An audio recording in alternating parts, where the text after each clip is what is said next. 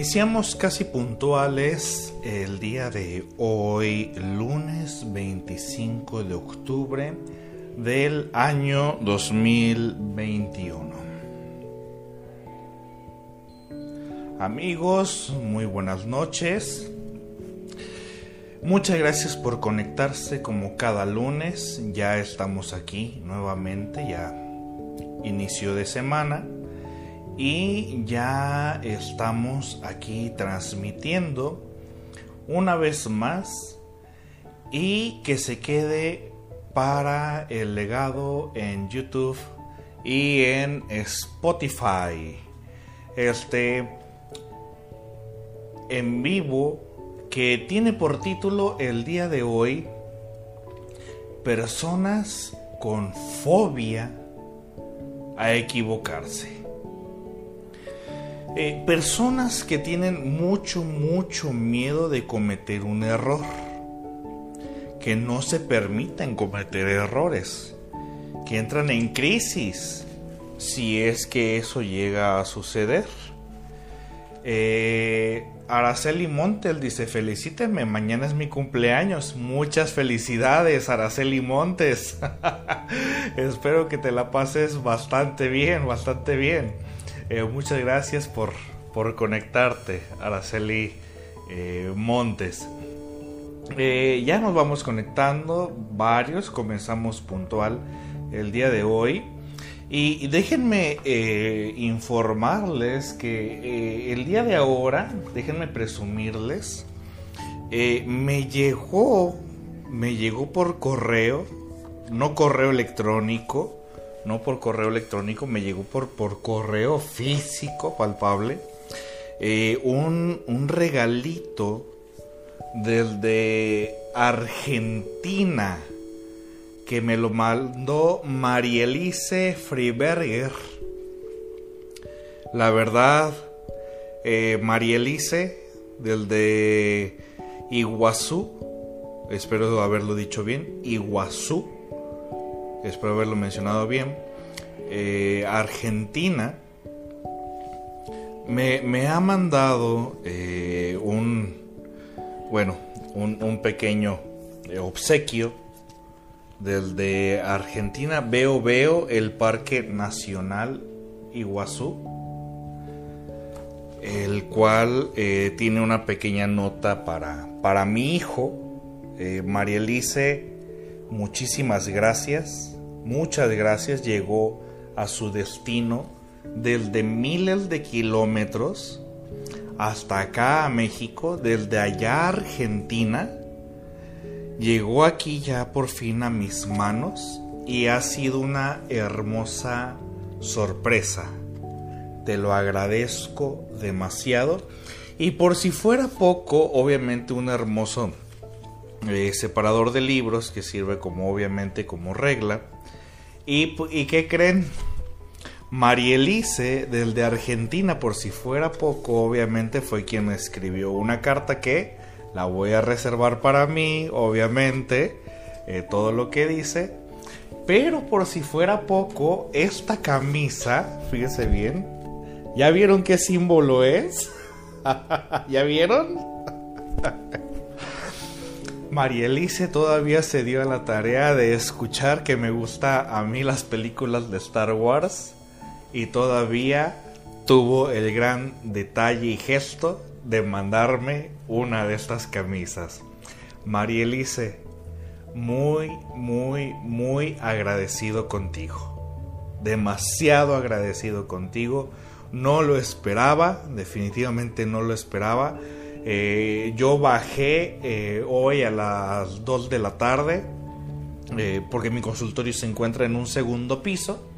Bajé y me dice mi secretaria, te llegó esto. Y, cuando vi la, el rótulo que mencionaba del de Argentina, dije, wow. Dije, ¿a poco? Pues llegó llegó y muchas, muchas gracias.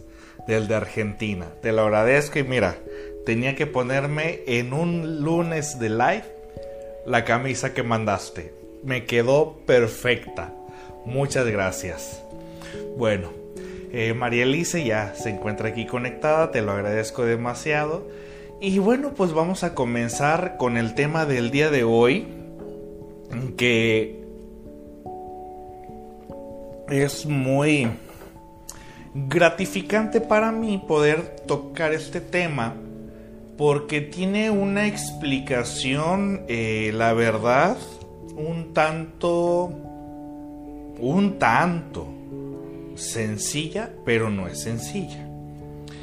Es bonito porque eh, no es un motivo de consulta. De hecho, todos los live que yo hago con la información que yo les muestro a ustedes, ninguno es motivo de consulta, pero es algo que se presenta conforme yo voy atendiendo a mis pacientes. Conforme yo los voy atendiendo, entonces es ahí donde me doy cuenta que son comorbilidades, psicopatologías, lapsus, eh, que de repente hay fijaciones y, y, y a partir de las resistencias del paciente es donde noto que esas fijaciones tienen su motivo de ser, de estar, pero sobre todo de, de quererse quedar. Bueno, para todo esto hoy el tema, el tema es personas con fobia a cometer errores. Les pregunto a los que están aquí eh, presentes, ya conectados, ¿conocen a alguien que entre en estas características? ¿Conocen a alguien que tenga o que cubra con estos requisitos? Sobre la marcha, yo he atendido eh, afortunadamente una gran cantidad de personas eh, y siento que me va a faltar siempre muchísimo más pero he notado en el discurso, es el discurso donde uno tiene que prestar tanta atención y es en ese discurso donde uno se percata de que la otra persona no se permite para nada cometer un error. O si es que lo llega a cometer, la persona ya por su propia cuenta se castiga sin necesidad que alguien más llegue a, castigarlos. Ya, ya solitos, solitos se castigan. ¿De qué manera? Eh, por ejemplo, hay personas que entran en una neurosis obsesiva por eh, que cometieron un error y las cosas tienen que ser cuadradas, perfectas y, siempre tienen que ser como que a la primera, ¿no? O sea, a la primera le tienes que atinar. Y, y, son personas que han crecido con un gran miedo, una gran preocupación, pues a cometer errores. Para todo esto déjenme describirles a ustedes dos historias de un mismo niño y ustedes me van a decir ¿Por qué les comparto estas dos historias de un mismo niño? Dos situaciones hipotéticas de un mismo niño. Imagínense ustedes, imagínense ustedes que en casa tienen un niño pequeño. ¿Va? En casa tienen un niño pequeño. Eh, ese niño pequeño de, digamos, unos 6, 7 años de edad, aproximadamente. Este niño pequeño eh, trae eh, en su mano un vasito con leche y en la otra mano trae unas galletas. Este niño este niño eh, pretende, pretende este niño eh, ir a sentarse al sillón de la sala. Entonces este niño que pretende hacer eso, pone su vasito con leche en el sillón, sus galletas en otro lado, intenta subirse y como el de esperarse, la leche y las galletas se caen sobre los cojines del sillón. ¿Cuál es, cuál es nuestra reacción? ¿Cuál es nuestra reacción en ese momento? Es una reacción colérica. Es una reacción de molestia, de enfado. De por sí el niño, al ver la situación de que se le ha caído a él su, su leche, sus galletas, ante esa situación el niño ya de por sí ya se asustó o ya se preocupó o se angustió y todavía viene mamá o viene papá y le grita y ¿qué le dice usualmente? Ay niño tan tonto, chingado, no puedes hacer nada bien, mira nada más que pinche necesidad de que te hayas venido para acá y a fuerzas tenía que ser en el mendigo sillón. y terminan hasta dándole una nalgada al niño por haber tirado su lechita y sus galletas. Entonces el niño, aquí eh, eh, el niño se habrá dado cuenta que ante un error, ante una equivocación, ¿qué es lo que viene? Un castigo. Viene un castigo. El niño, y eso es por citar uno de muchísimos ejemplos que podemos poner, ¿eh? Uno de muchísimos ejemplos que podríamos citar. En ese primer ejemplo, al niño se le está enseñando a que no debe cometer errores, porque si los comete, viene una reprenda, viene alguien a castigarlo, viene alguien a golpearlo, viene alguien a ofenderlo, viene alguien a hacerlo sentir mal porque no sabe hacer las cosas. Otro punto de vista, la misma situación. El niño, ese mismo niño, vamos otra vez, vamos a recapitular. Ahora en otra situación hipotética ese mismo niño, ese mismo niño va con su lechita, va con sus galletas, las pone igual en el sillón, se sube al sillón y, como es de esperar, se derrama igual eh, la lechita, se derrama igual la lechita y las galletas, el niño se asusta y viene papá o viene mamá y papá o mamá le eh, voltean a verlo, el niño asustado voltea y los padres o uno de los dos le dice, a ver hijo, calma, tranquilo, no pasa nada, es un accidente, los accidentes pasan, suceden y siempre va a haber. Entonces, a ver, tranquilo, no pasa nada, Simplemente vamos por un trapito para limpiarlo o vamos a lavarlo y lo ponemos a secar. Tiene solución. Ante esta situación, el niño que aprende, lo que aprende el niño en esta situación es que cuando sucede un error, un accidente, un incidente, lo que sea, el niño aprende a que existen opciones para solucionar el conflicto. En lugar de castigarlo por no saber hacer las cosas. En lugar de castigarlo por no saber hacer las cosas.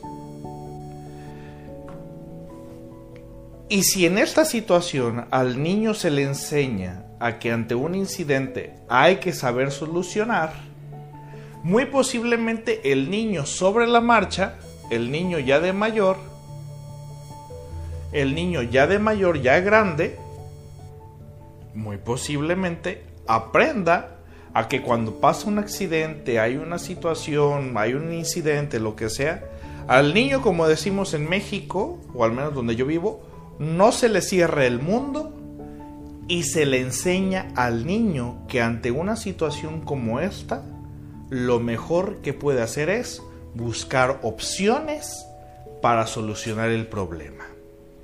¿Te das cuenta?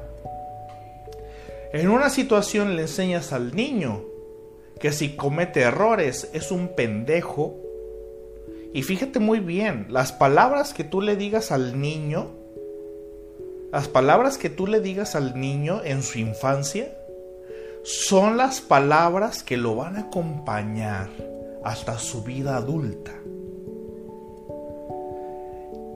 Y si a él desde niño se le enseña que no debe cometer errores, que no debe cometerlos, el niño va a seguir repitiendo esa enseñanza de no me tengo que equivocar. Es más, no, ni siquiera no me tengo, no debo equivocarme, no debo equivocarme. Entonces tenemos un niño que se vuelve adolescente, que se vuelve adulto, y que posteriormente, cuando este eh, niño se convierte en adulto, no puede permitirse a sí mismo ni a nadie más que se cometa un error. Ahora imagínate que este sujeto llegue a ser, no sé, jefe, gerente de una empresa. ¿Cómo te imaginas que va a ser? en su desarrollo social con los demás. ¿Cómo te imaginas que va a actuar este niño cuando los demás cometan un error? Si es que este sujeto llega en su etapa adulta a una gerencia eh, o ser dueño de una empresa, lo que sea. ¿Te das cuenta? ¿Te das cuenta de esto? Déjenme... ¿Se, ¿Se, dan cuenta de este tipo de situaciones? Cuando sucede este tipo de situaciones, volvemos a gente tirana del de que son niños. ¿Por qué? Porque como nosotros también crecimos en un ambiente donde se nos castigaba, donde se nos castigaba por cometer un error, pues por supuesto que se nos va a hacer fácil enseñar a las siguientes generaciones que los errores no deben de cometerse. Y es aquí donde vienen posteriormente los padres rígidos, los padres estrictos, los padres que no, es más, los padres que ni siquiera le permiten al hijo desarrollar su propia personalidad. ¿Por qué? Porque en muchas ocasiones en el no se debe cometer ni un error, el niño desarrollará lo que mencionaba Donald Winnicott, lo que mencionaba Donald Winnicott, un falso self un falso self. ¿Qué es el falso self? En las palabras del doctor Donald Winnicott, quien era pediatra y psicoanalista.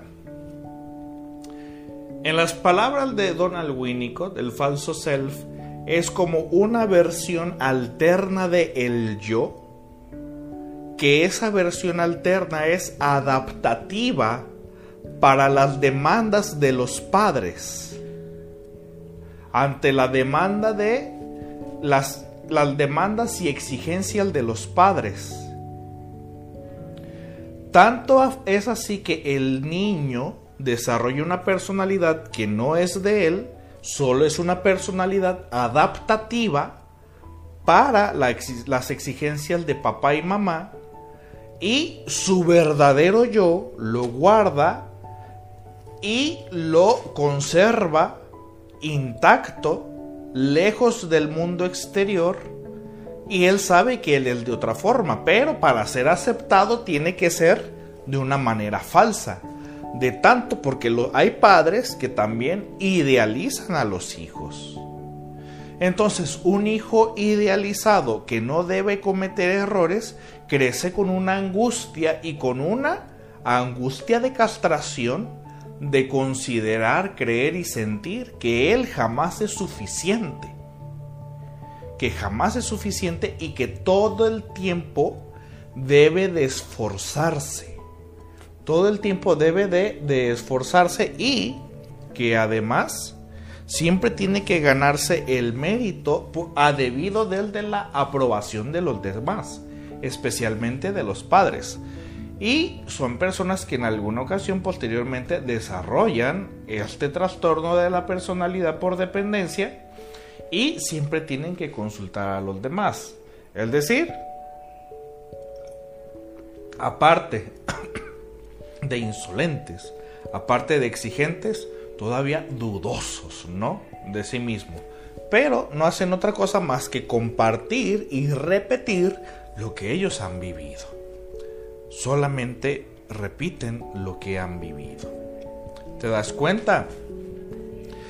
En el, en el Edipo, en la etapa del Edipo, que estaremos hablando entre los 6 y los 6 años, cuando viene un padre muy severo, muy, muy severo y que le hace creer al niño que el niño es un inepto para realizar las cosas, además de que lo castra psíquicamente, de que él, el niño no es el, la pareja de su madre, al niño lo castra, pero además es súper severo y es en esta etapa del Edipo cuando se presenta el complejo de castración una vez castrado el niño, el niño desarrolla lo que conoceremos nosotros como el super yo. Es decir, la moral, la moral y los valores, la moral y los valores que cualquier persona, ahí está, la, la moral y los valores que cualquier persona vamos a comenzar a desarrollar. Pero es tan castigado el niño, tan severos con él, que no lo permiten a él que desarrolle su, su propio yo, su propio self, que le desarrollan al niño un super yo tirano. Un super yo tirano que, que este super yo tirano ante cualquier cosa que para él o para sus padres sea considerado un error, el niño no tiene por qué cometerlos, entonces ahora el niño, eh, además de que ya lo castigan los padres, ahora él ha introyectado en sí mismo, ahora él ha introyectado en sí mismo eh, los castigos que él considera que debe de tener a causa del super yo tirano que le, que le permitieron los papás desarrollarle. Entonces una vez que él desarrolla este super yo tirano, cualquier error es motivo de castigo y si no hay quien lo castigue, él solito se va a castigar. ¿Se dan cuenta?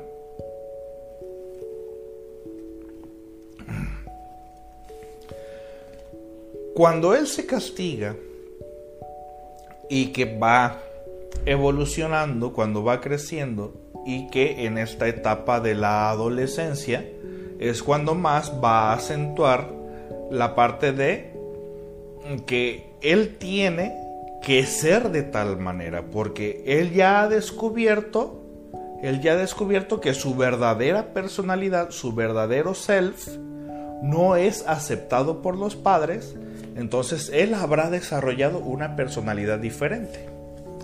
Ejemplo, eh, me he topado, me he topado con personas, eh, con padres eh, que tienen dos, tres, varios hijos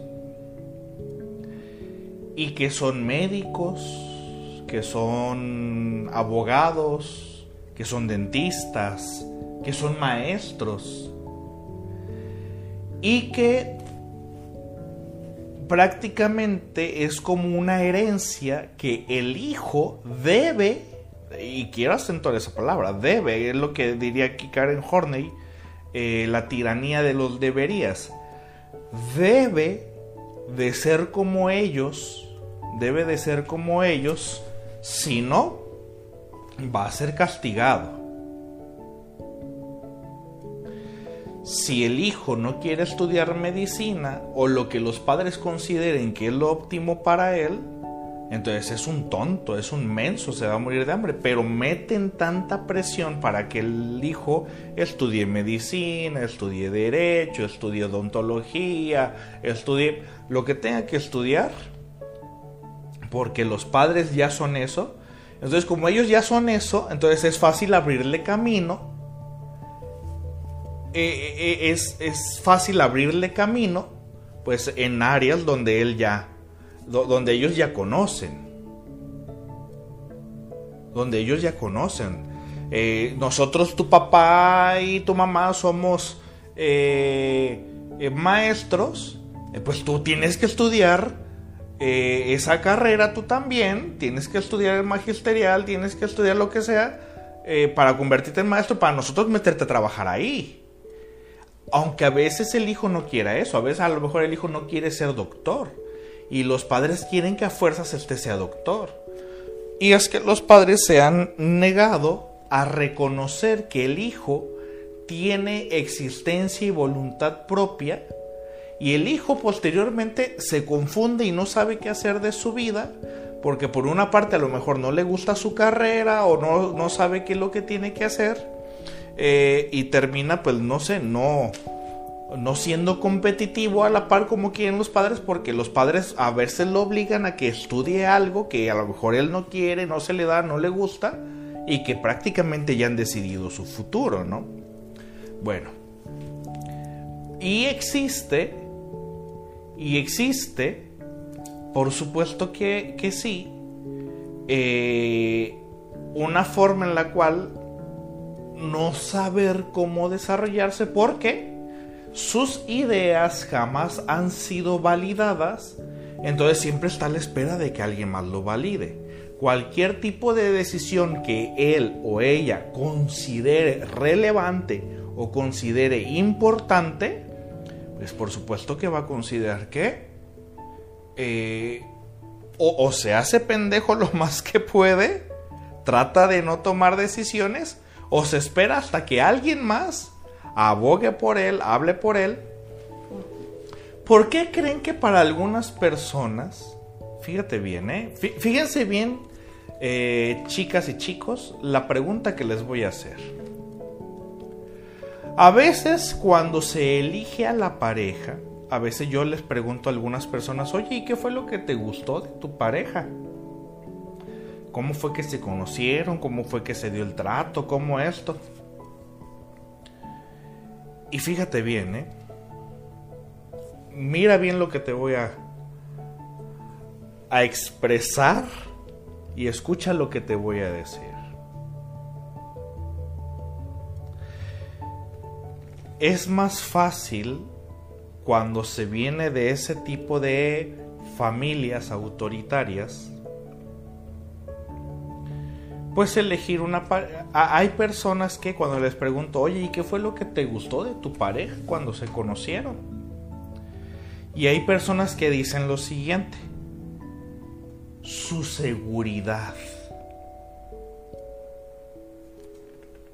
¿Te das cuenta? Me gustó de él su seguridad. Me gustó de ella su seguridad. Pues por supuesto. Cuando tú no tienes seguridad, la seguridad del otro te hace sentir seguro a ti.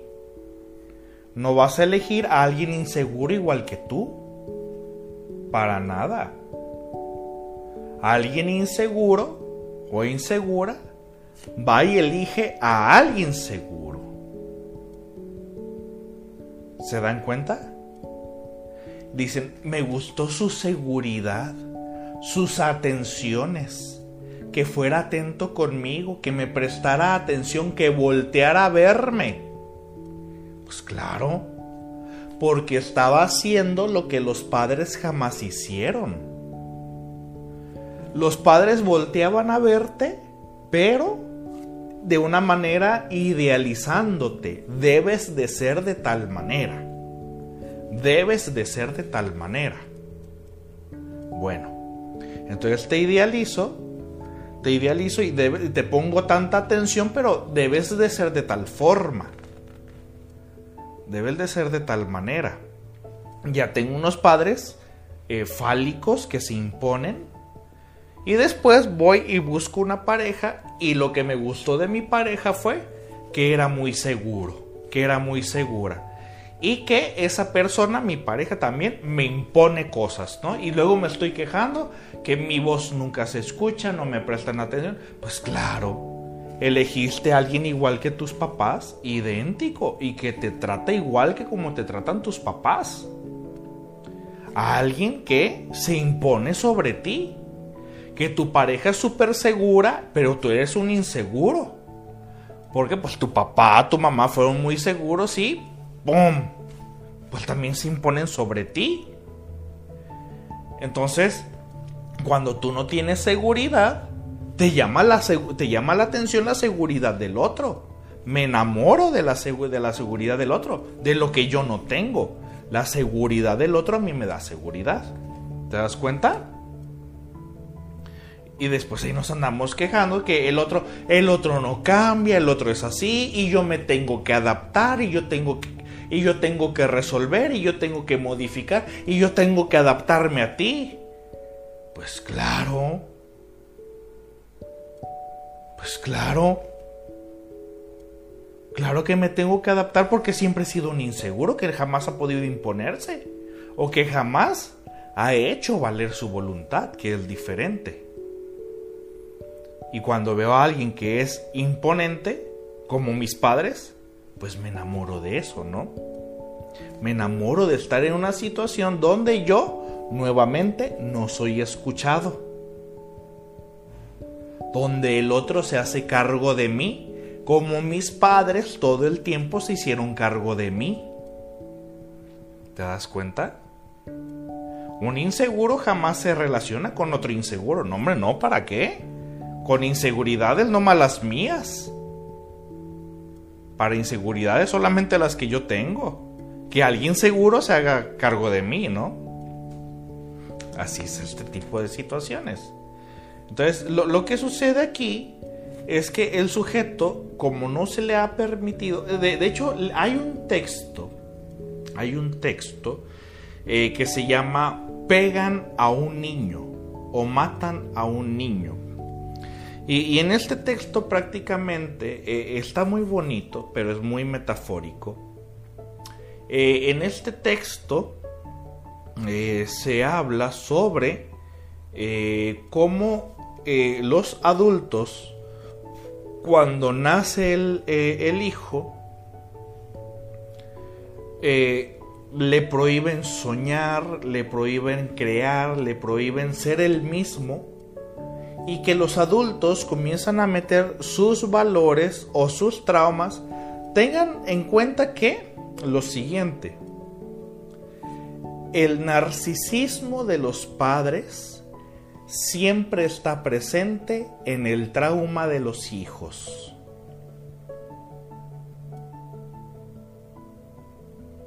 ¿Ok? El narcisismo de los padres siempre está presente en los traumas de los hijos. De esa manera, hay que tenerlo en consideración. Cuando una persona eh, se da la oportunidad de ser el mismo, obviamente siente mucha libertad, es el poder ser yo. El poder ser yo. En Pegan a un niño o matan a un niño, este texto muy metafórico, habla como cuando el niño va creciendo y los padres le van cortando las alas de lo que el niño desea hacer, el niño desea crear. El, niño cuando nace, bueno, cuando, cuando tiene 6, 7, 8 años, ¿qué es lo que quiere el niño? Es que, que volteen a verlo desea ser visto. Y desea ser visto como alguien que es un niño.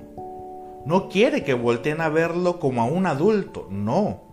Quiere que lo vean como, como el niño que es. Como el niño que es, en su expresión de niño.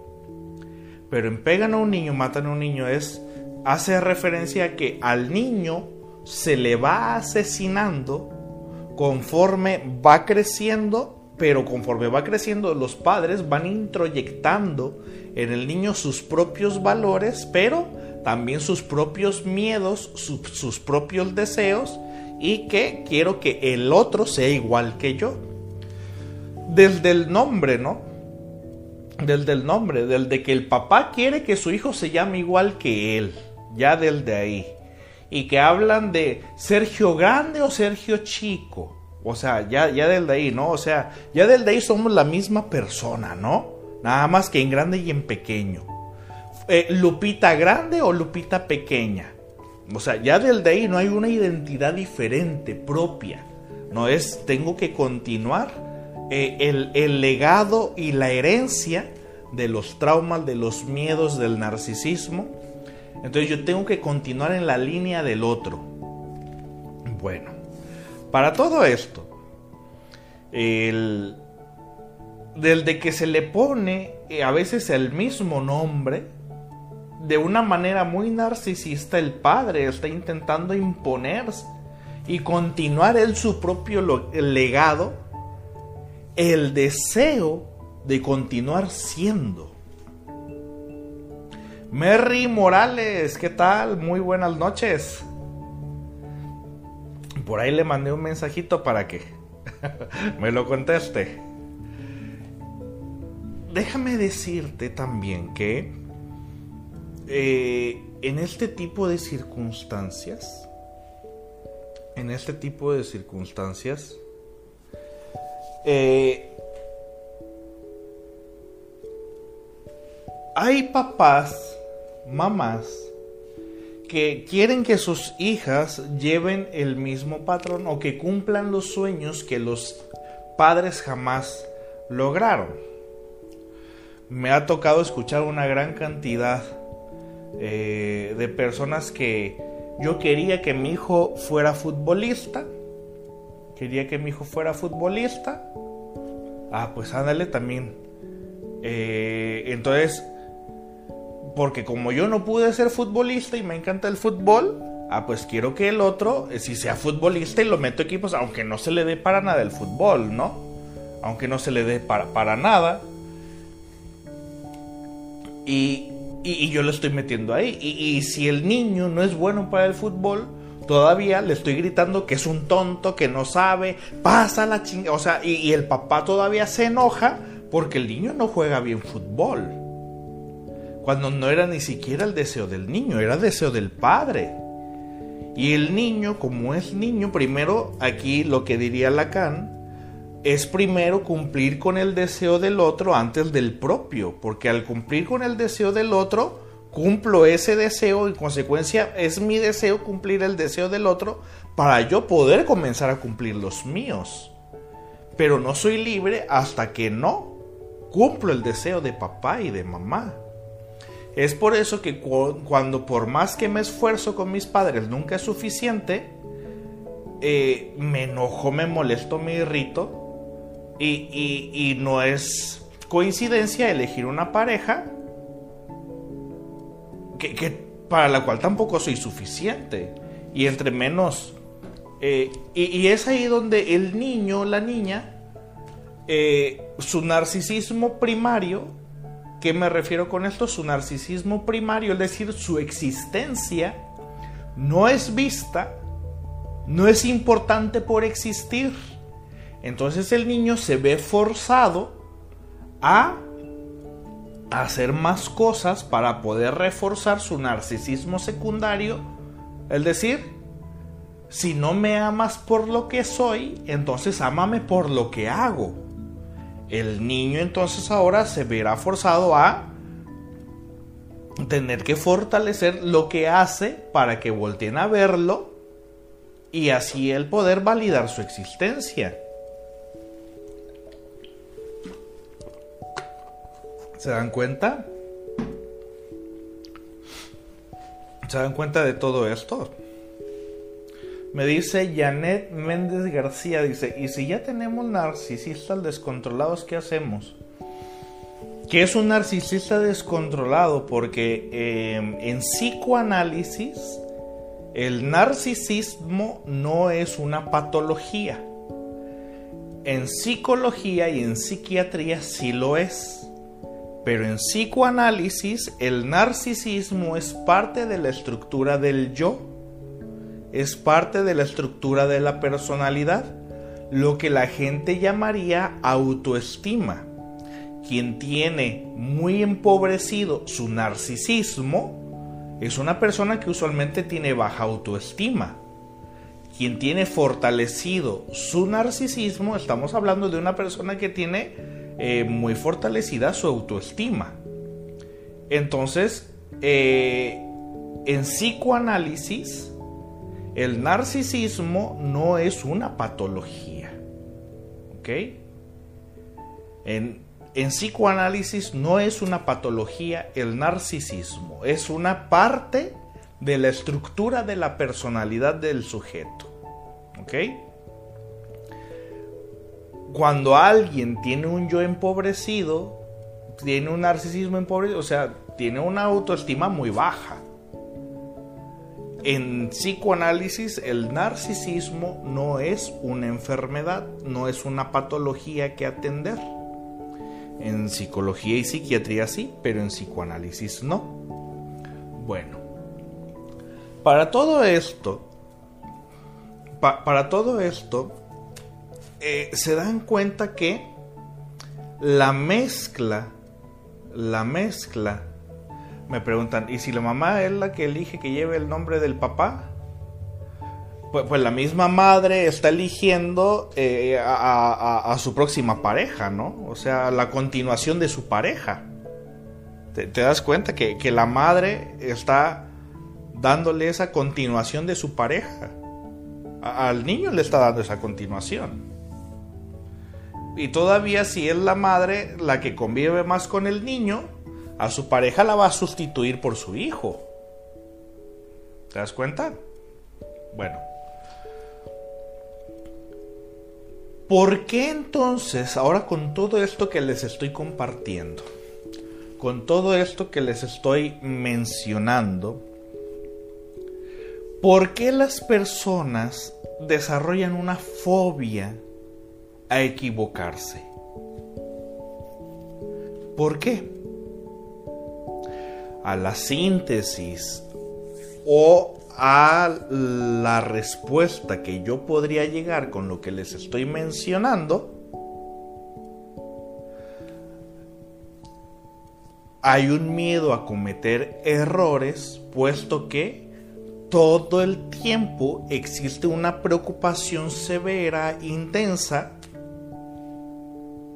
por cumplir con expectativas se ha introyectado el deseo latente que se mantiene casi a diario, casi todos los días, de cumplir con el deseo de los demás, de dar gusto a los demás, a todos menos a nosotros mismos. Padres severos, padres severos, y los hijos eh, pues no son otra cosa más que prisioneros entonces se ven obligados a tener que cumplir con las expectativas de los padres, expectativas de la familia. ¿Saben por qué un adolescente, un chico de 16, 17 años, en la gran mayoría de las ocasiones, no sabe qué carrera elegir? Porque hay chicos que llegan a esa edad y se confunden con qué carrera elegir. Se confunden y entran en un conflicto de no sé qué estudiar. Y todos dicen, ¿cómo chingados que no sabes qué estudiar? Tantas cosas que hay y todo. Pues sí. Pero lo que sucede en el ambiente de estos adolescentes es que Está opinando mamá, está opinando papá, están opinando los abuelos, están opinando los tíos, están opinando los vecinos. Nada más porque el perro no habla, sino el perro también estaría opinando sobre lo que tiene que estudiar el adolescente. Y como todos tienen opiniones diferentes y el chico o la chica estiman a todos los que le están dando su opinión, y todavía si le dicen, no, si estudias tal cosa te vas a morir de hambre. O, o algunos otros le dicen, no, no estudies esto porque esto es muy dificilísimo y tú eres un pendejo o sea, ¿te das cuenta? Cómo la misma eh, familia, sociedad, rige en cómo tiene que ser alguien. Entonces, el adolescente, al escuchar tantas opiniones, entre más amplia es la gama de opiniones de los demás, más difícil es para el hijo tomar una, para el adolescente, tomar una decisión. Pues porque todo el mundo está opinando. Todo el mundo está diciendo qué es lo que tiene que hacer. Y todavía lo tachan de tonto por no saber qué elegir. Y entran en conflicto. Entran en conflicto los adolescentes porque... Mm, y, y más si se va acercando la fecha de hacer el examen de admisión en la universidad autónoma, todo esto. Entonces él, entra en un conflicto muy grande y, hasta algunos hasta se deprimen, se ponen ansiosos y todo eso por las grandes expectativas que hay sobre ellos. Detrás de todo aquel sujeto con miedo a tomar decisiones o con miedo a equivocarse, está implícito el miedo a ser castigado ¿Y por qué alguien desarrolló un miedo al castigo? Pues porque desde muy pequeño le enseñaron que no se tenía que equivocar. Recuerdan que cuando inicié el live les puse el ejemplo del niño que tira su vasito con leche y que los padres vienen e inmediatamente lo atacan, le gritan, y lo castigan, es más, hasta le pegan por haber tirado la leche. ¿Qué sería, fíjense bien, ¿eh? ¿Qué sería de nosotros? ¿Qué sería de todos nosotros? Esta es una pregunta que, que se las voy a dejar de tarea. ¿Qué sería de todos nosotros si en lugar de haber sido castigados por cometer errores, nos hubiesen enseñado opciones para solucionarlos.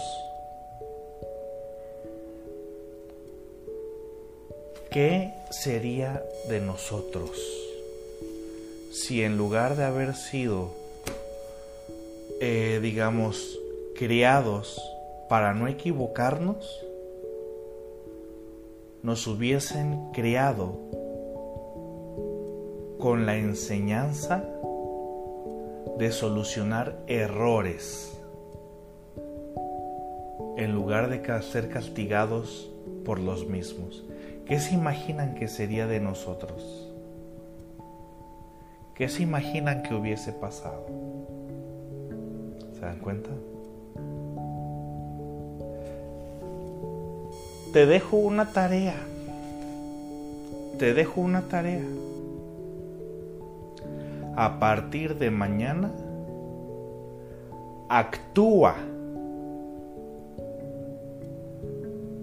como que si tuvieras siempre muchas opciones para solucionar tus problemas.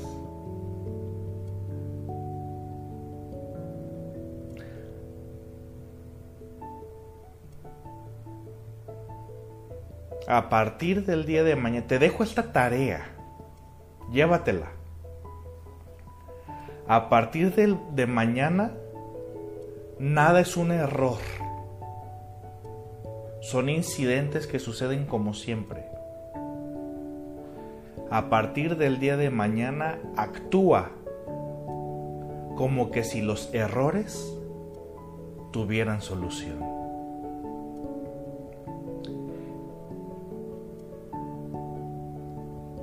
Te vas a dar cuenta del cambio que va a haber en ti, si es que te lo propones. Si es que te lo propones.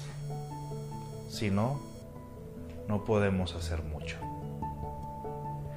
Ahora sí que esto realmente, tal vez tus padres así los enseñaron y no son malos por haberte criado así, porque así los enseñaron también a ellos muy posiblemente, muy posiblemente también eh, los enseñaron de esa manera. Y no son malos por repetir el patrón, pero a nosotros sí nos toca frenar ese patrón y ahora ser una generación de personas totalmente diferentes, con opciones para solucionar cosas. A partir del día de mañana, actúa como que si tuvieras muchas opciones para solucionar todos tus conflictos. ¿Y cómo se actúa? buscando las opciones.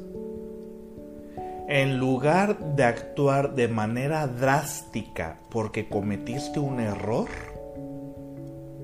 y castigarte por eso, ¿qué te parece si mejor a partir de mañana actúas de manera drástica, pero en cuestión de buscar opciones ante un error que se suceda? Hubo este error, ok, ¿cómo lo enmiendo? ¿De qué forma lo compenso? ¿De cuántas formas lo soluciono?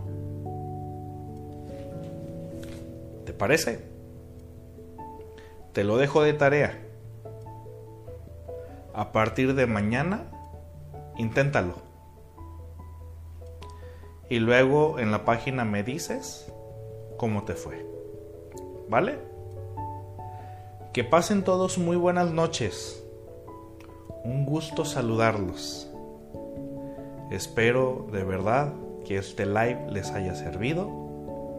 Y en un momento más les pongo la página. Digo, les pongo el... ¿Cómo se llama? ¿Cómo se llama? ¿Cómo se llama? El tema del próximo lunes. Recuerden, el próximo lunes es primero de noviembre. Lo vamos a hacer en Mimosa. Para la gente de Tepic, me acompañen a Mimosa. ¿vale? Saben que es presencial. El primer lunes de cada mes, el live es presencial en Mimosa Restaurant. Que pasen todos muy buenas noches. Hasta la próxima.